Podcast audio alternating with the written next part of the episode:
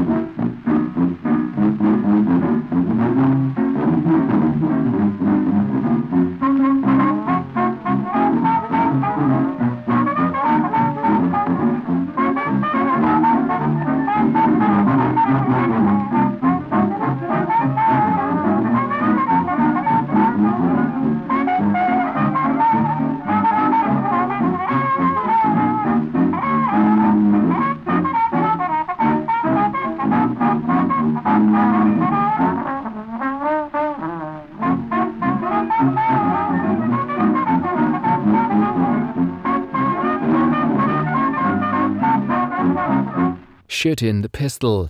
Der darin gehörte Flötist Alberto Sogares Dacio ist 1927 der erste Kubaner, der ein Jazzflötensolo aufnimmt, eine der vielen Fußnoten am Beginn des Zusammenkommens von Latin und Jazz. W.C. Handy schrieb seinen berühmten St. Louis Blues 1914 mit einer Bridge im damals beliebten kubanischen Habanera-Rhythmus, auch Spanish Tinge genannt. Der erste anerkannte Jazzmusiker der Geschichte, der Trompeter Buddy Bolden, ließ zuweilen eine synkopierte Bassdrum anstelle durchlaufender Viertel spielen, das sogenannte Big Four Pattern. Wynton Marsalis bezeichnete diesen Mix aus Tresillo, einer ternären Aufteilung eines Taktes also, gepaart mit Backbeat, als die Klave von New Orleans, auch wenn dies Pattern nur eine halbe Klave ist. Besagte Klave, da müssen wir jetzt mal durch, das ist eine zweitaktige rhythmische Figur, Dreh- und Angelpunkt jeder lateinamerikanischen Musik. Es gibt Variationen davon, aber allen gemeinsam sind zwei Grundversionen, eine beginnt auf der 1, eine andere auf der 2. In jedem zweiten Takt verlagert sich also der Rhythmusschwerpunkt. Und genau das macht dem Latin Line zu schaffen. Jazzmusiker spielen zwar frei in ihren Soli, dabei aber immer mit Bezug auf die Zählzeit 1 und die, gespielt oder ausgelassen, bleibt in jedem Takt gleich und im Latin eben nicht. Um sich selbst die Sache zu erleichtern und auch um sie für ein größeres Publikum fassbarer zu machen, vereinfachen frühe Latin-Adaptionen des Jazz diese Figur, wie etwa Jimmy Dorsey 1941 im Verse von Amapola. Musik A boy found a dream upon a distant shore. A maid with a way of whispering, "Si, senor." Each night, while guitars would softly play the tune seemed to dance round the words that it said. Amapola, my pretty little poppy, you're like that lovely flower, so sweet and heavenly. Since I found you, my heart is wrapped around you, and loving you it seems to be a rhapsody. Amapola, the pretty little poppy must copy its endearing charms from you. Amapola, Amapola, how I long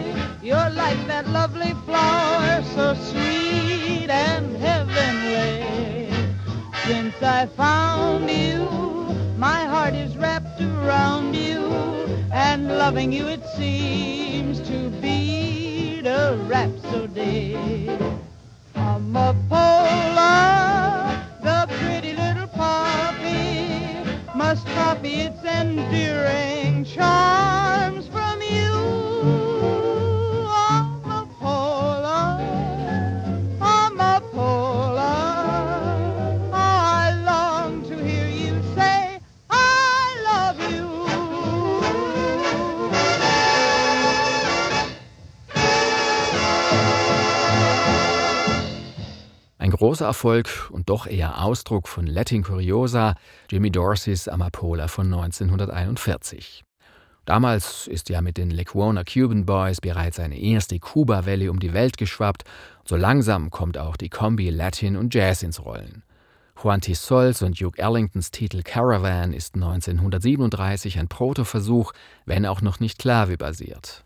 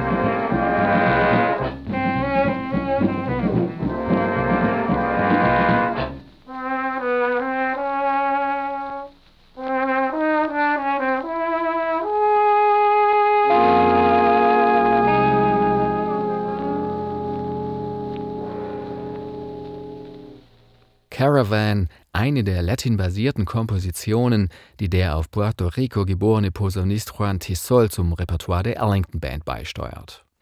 Einen entscheidenden Impuls bekommt der Mix aus Latin und Jazz, als Mario Bausat 1941 eine Big Band gründet.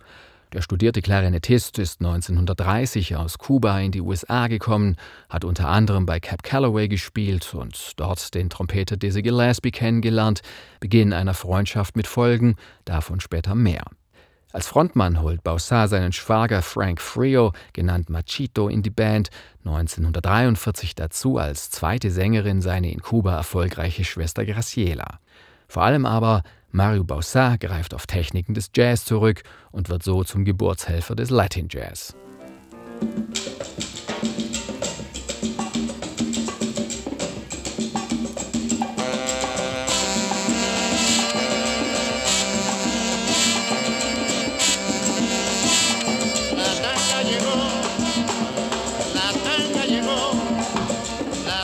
llegó.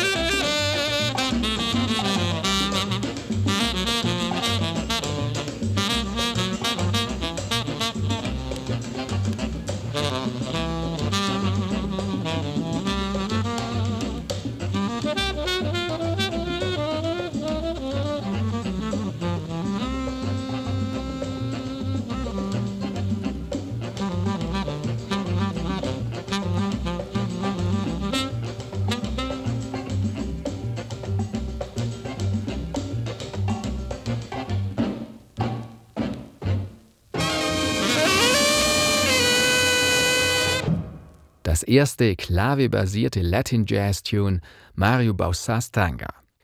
Am 29. Mai 1943 probt der musikalische Leiter der Machito Band im Park Palace Ballroom. Tags davor hat Bausa im La Conga Club Louis Vairona mit Stücken des Kubaners Gilberto Valdés gehört. Nun bittet er den Pianisten, eine der Klavierfiguren als Vamp, also als sich wiederholende Schleife zu spielen. Diese Figur, Guajeo genannt, ist ein Ponchando, rhythmisierte Akkordblöcke. Bausa instruiert die Bläser-Section, der Saxophonist Gene Johnson bläst darüber ein orientalisch wirkendes Jazz-Solo, der Latin Jazz ist geboren. Jede Aufnahme dieses Titels mit der Machito Band ist anders, weil jedes Mal ein anderer Jazz-Solist als Gast dabei ist. Der Trompeter Howard McGee im August 1948 im Apollo Theater, Charlie Parker und Dizzy Gillespie auf Sessions im Birdland, im Royal Roost oder im Bob City. Das Stan Kenton Orchestra wiederum nimmt am 31. März 1946 mit Pete Rugelus Machito als erste amerikanische Jazzband einen reinen Latin Jazz-Titel auf. Machito selbst gibt ein Jahr später dort ein Gastspiel.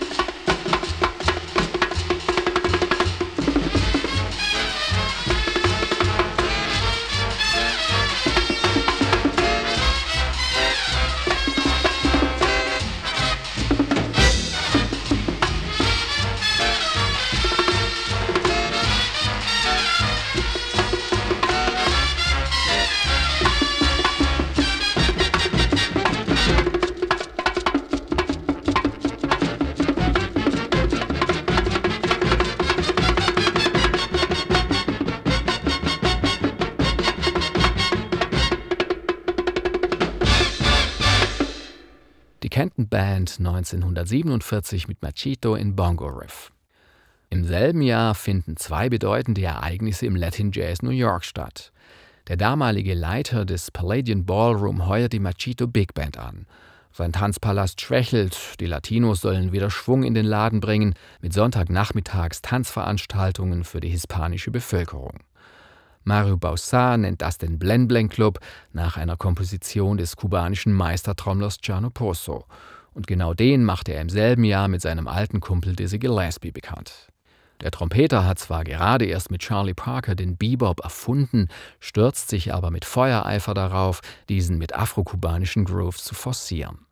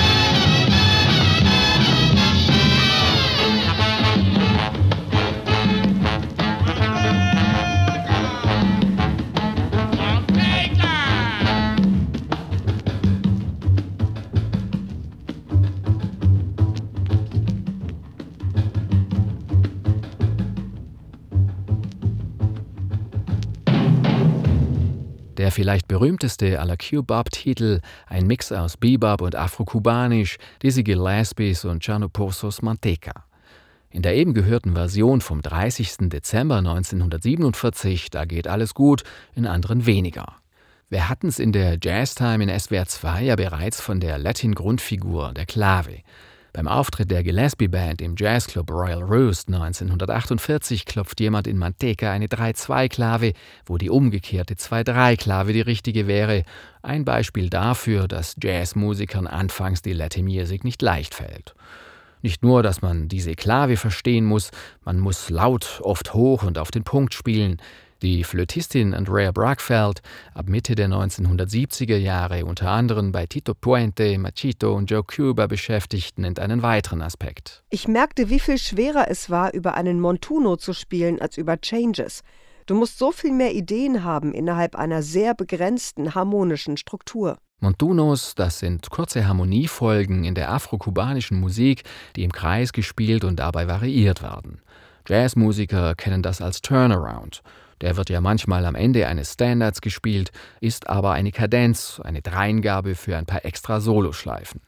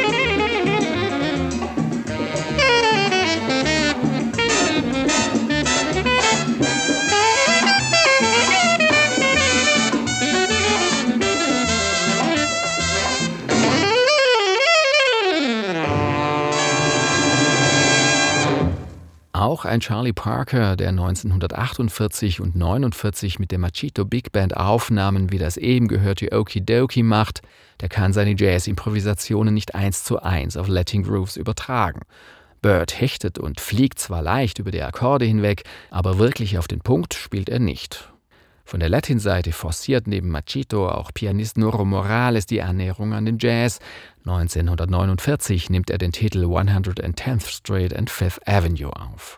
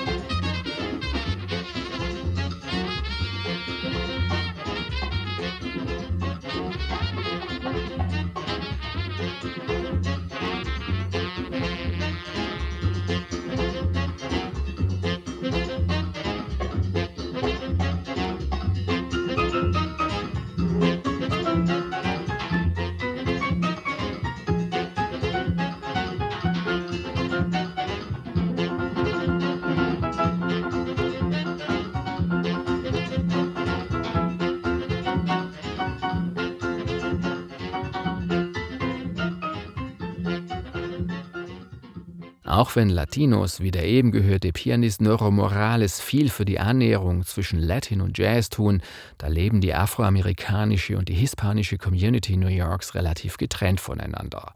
Es gibt das afroamerikanische Harlem und es gibt Spanish Harlem auf der anderen, der Eastside Manhattans. Jazzmusiker gelten als kreative Künstler, Latinmusiker als Tanzmucker.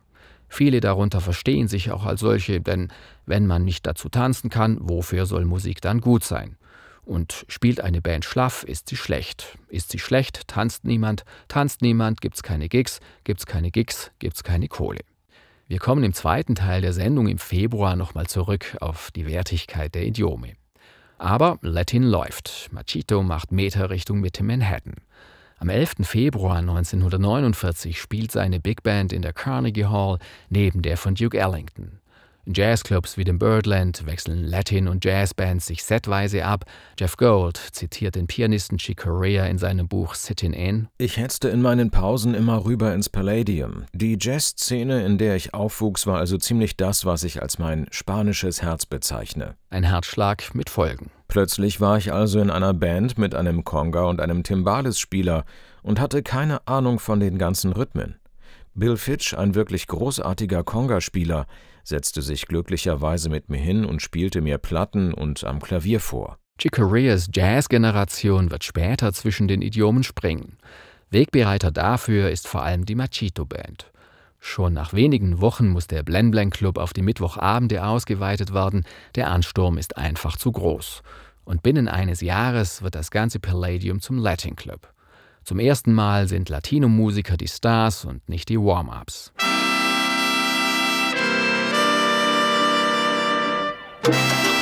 Mamá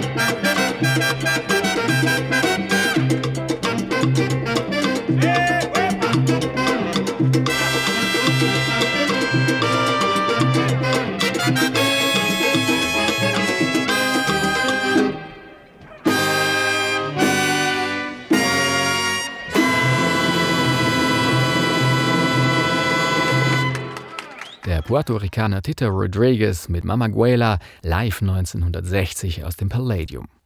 In diesem Club schlägt das Herz der New Yorker Latin-Szene. Ob Harlem oder Hollywood, ob Marlon Brando oder Miles Davis, die Prominenz aller Provenienz kommt, steigt ein, hört zu.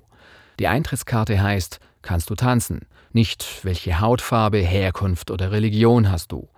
Die besten Tanzpaare der Zeit wirbeln über die Bühne, die Mambo-Champions Orgy und Margot, Carlos Arroyo, den man als Mr. Cha-Cha-Taps im Kurzfilm Mambo Madness sehen kann, Andy und Tina Vasquez, Carmen Cruz. Es gibt Tanzstunden, wöchentliche Tanzwettbewerbe, aber auch Female Best Leg Contests. Der Saxophonist Wayne Shorter, der zur Palladium-Blütezeit in der Nachbarschaft lebt, schreibt 1976 für das Weather Report-Album Heavy Weather den Titel Palladium, der an die legendär lebendige Latin-Zentrale erinnert.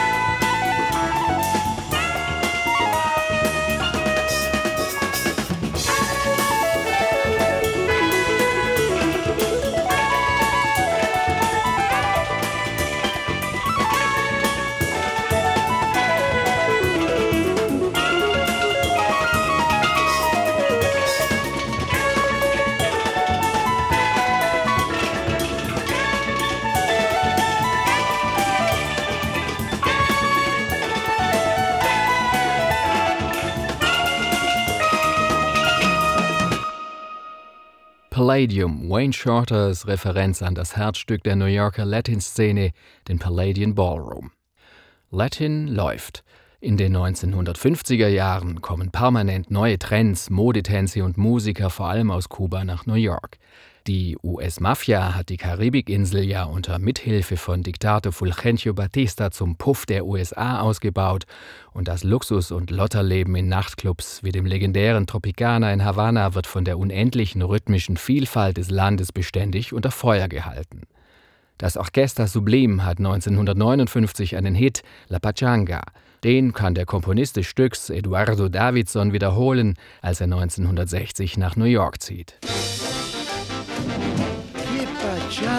Pachanga. Esto sí es una pachanga.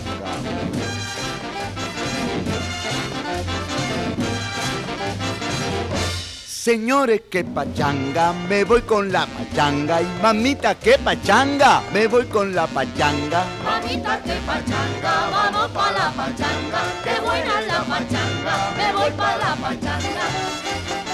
Cuando yo siento los cueros cuando yo siento el timbal y las maracas que ríen, siento mi cuerpo vibrar y la sangre que me grita.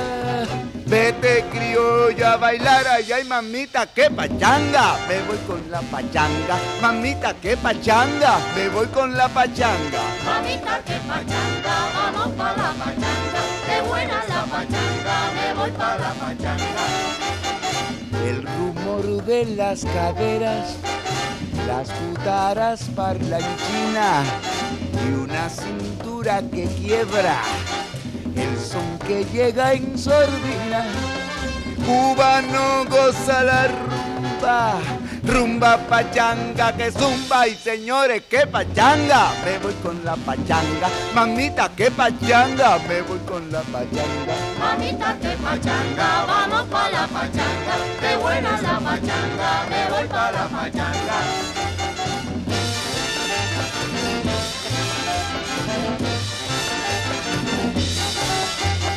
Pachanga eh, pachanga eh, pachanga eh, pachanga eh.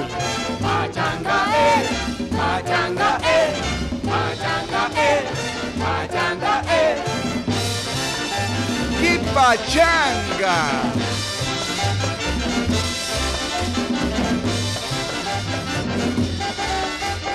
Pachanga eh, pachanga eh, pachanga eh, pachanga eh.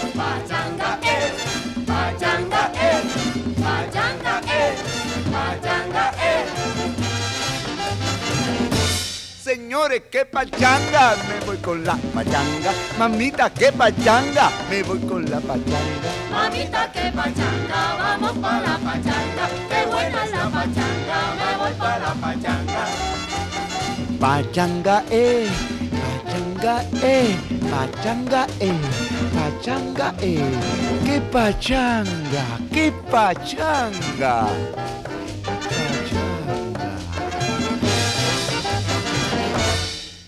Nach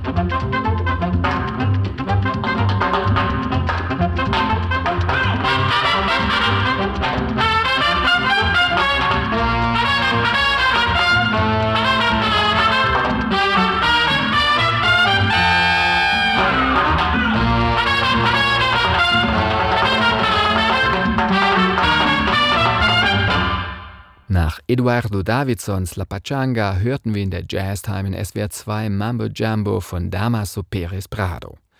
Der Kubaner macht Mambo mobil, holt nach seiner Übersiedlung in die USA 1954 Jazzmusiker wie Bud Shank, Maynard Ferguson oder Shorty Rogers in seine Big Band. Sein rhythmisch und tänzerisch komplexer Mambo boomt, wird aber über Nacht von den einfacheren Cha-Cha und Rumba abgelöst. Im November 1958 reist der kubanische Cha-Cha-Star José Fajardo nach New York. Im Waldorf Astoria Hotel soll seine farbenreiche und exotische Musik John F. Kennedys Präsidentschaftskandidatur ankurbeln.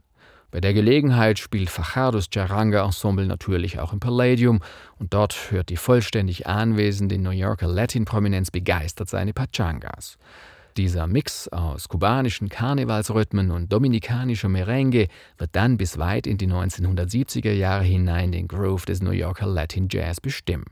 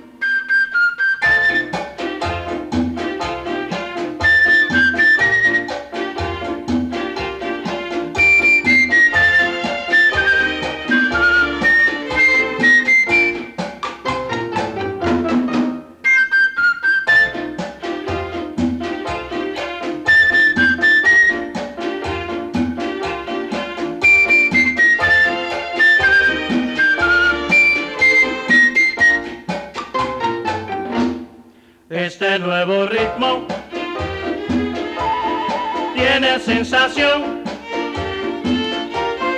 Se baila en La Habana, en Broadway y en el Japón. Este nuevo ritmo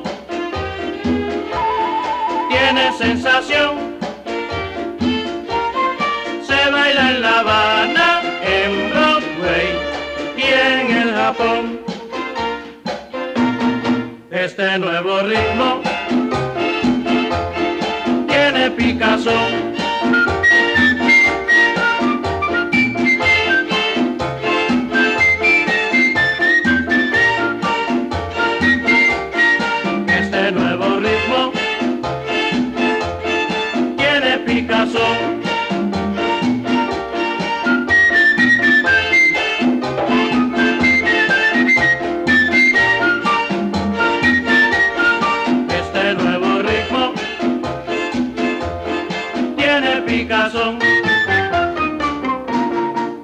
Este Nueve Ritmo, eine Cha-Cha, einer der vielen und dann auch für lange Zeit der letzte US-Musikimport aus Kuba. Fidel Castros Sieg und die anschließende Wirtschaftsblockade der USA lassen ab 1960 auch den Fluss kubanischer Musik nach New York versiegen. Die Szene bleibt zwei Jahrzehnte auf sich gestellt. Was die aber daraus macht, das hören wir dann im zweiten Teil über die Geschichte des Latin Jazz in New York am 24. Februar in der Jazztime in SWR 2. Zum Abschluss heute noch ein besonderer Titel. Der Perkussionist und Komponist Tito Puente, ein sogenannter New Rican, 1923 in der New Yorker Diaspora als Sohn puerto-ricanischer Einwanderer geboren, der hat Mitte der 1950er Jahre einige erfolgreiche Platten gemacht und nun was Besonderes vor, einen Revolving Bandstand. In zwei nebeneinander gelegenen Studios spielen zwei Big Bands dieselben Titel in verschiedener Lesart. Hier das Buddy Morrow Orchestra, dort Puentes Big Band. Und noch krasser, die Versionen sollen ineinander übergehen, sozusagen eine Jazz-Kuckucksuhr, aus der die Figuren sich beim Herauskommen nahtlos abwechseln. Puente will damit auch was beweisen, die Gleichwertigkeit von Latin und afroamerikanischem Jazz. Der Plattenfirma RCA aber ist der Mix zu heikel. Ihrem Verständnis nach ist Jazz Kunstmusik und Latin, Latin ist zum Tanzen da. Diese Auffassung hinkt der Entwicklung eine Dekade hinterher, Revolving Bandstands aber wird erst drei Jahre nach der Aufnahme herausgebracht, daraus nun Baby Won't You Please Come Home. Danke fürs Zuhören und gute Nacht. Am Mikrofon war Henry Altmann.